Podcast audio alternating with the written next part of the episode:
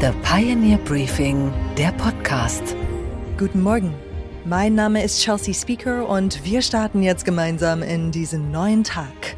Heute ist Freitag, der 29. Dezember. In dieser besonderen Zeit zwischen Weihnachten und Neujahr läuft es auch hier bei uns ein wenig anders als im Rest des Jahres. Wir haben uns ein besonderes Programm für Sie überlegt und wie bereits im vergangenen Jahr hat Gabor Steingart seine Redakteurinnen und Redakteure auch diesmal wieder gebeten, Ihnen Ihr Buch des vergangenen Jahres vorzustellen. Ein Buch, das Sie besonders bewegt hat und das Sie erwähnenswert finden. Heute stellt meine Podcast-Kollegin Kai Adler ihr Buch des Jahres 2023 vor. Es passt in dieses Jahr und trägt einen ungewöhnlichen Titel A Pyrogon. Der Roman erzählt die Geschichte einer ungewöhnlichen, bewegenden Freundschaft, die zweier Männer, des Israeli Rami El-Hanan und des Palästinensers Bassam Aramin. Das Buch ist ein Roman, geschrieben vom Iren Colum McCann, aber die Geschichte, die es erzählt, ist eine reale Geschichte. Die beiden Protagonisten sind reale Menschen.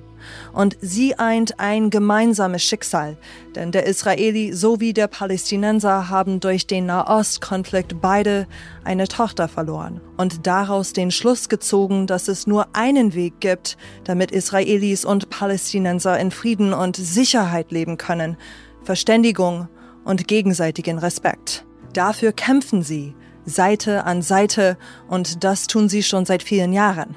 Doch durch den aktuellen Krieg zwischen Israelis und Palästinensern wird ihr Appell heute umso bedeutsamer und wichtiger. Und das Buch über die beiden Männer und ihre Familien, das bereits 2020 erschienen ist, gewinnt dieser Tage an Aktualität und Dringlichkeit. Kai Adler hat mit den beiden Männern gesprochen.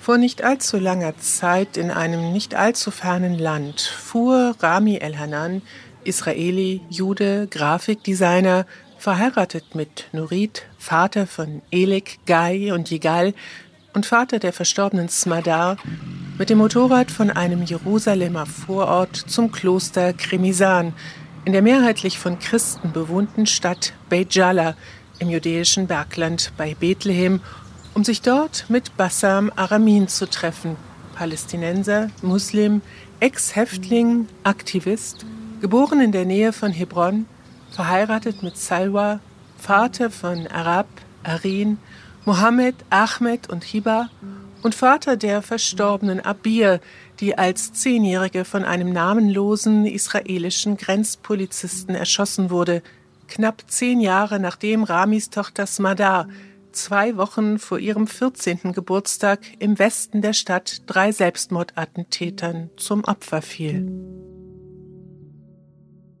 Schreibt Colin McCann in seinem Roman Apeirogon über das Treffen, bei dem er Rami El-Hanan und Bassam Aramin das erste Mal begegnete, in Beit Jala, einem Dorf innerhalb der palästinensischen Westbank. Ein faszinierender Ort für die Leute, die von weit her in das rote Backsteinkloster oberhalb der Weinbergterrassen im Schatten der Mauer gekommen sind, um Bassams und Ramis Geschichten zu lauschen und darin eine andere Geschichte, ein Lied der Lieder zu finden, in dem sie sich selbst entdecken.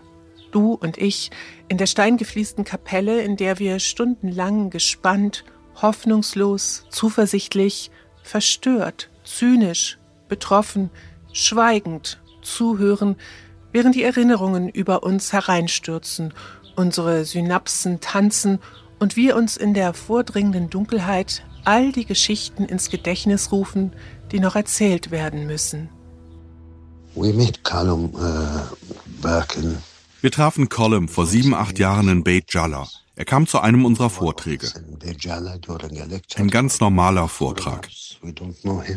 It was a very ordinary meeting for us.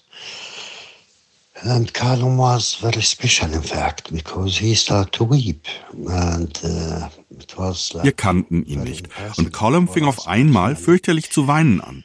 Das war uns ziemlich unangenehm. later on, of course, I told him that, you know, if you feel your own pain, it's a sign that you are exist. Ich sagte ihm, wenn du Schmerz empfindest, dann bedeutet das, dass du lebst. Und wenn du die Schmerzen anderer spürst, ist das ein Zeichen dafür, dass du ein Mensch bist. Er kam dann später zu uns und sagte, er würde gerne ein Buch über uns schreiben. No problem. An dieser Stelle blenden wir uns aus. Wenn Sie die ganze Folge hören möchten, dann werden Sie doch Pioneer. Das geht ganz einfach auf thepioneer.de. Ich hoffe, wir hören uns bald in aller Ausführlichkeit wieder. Ich bin Chelsea Speaker und ich wünsche Ihnen jetzt erholsame Tage im Kreise Ihrer Liebsten.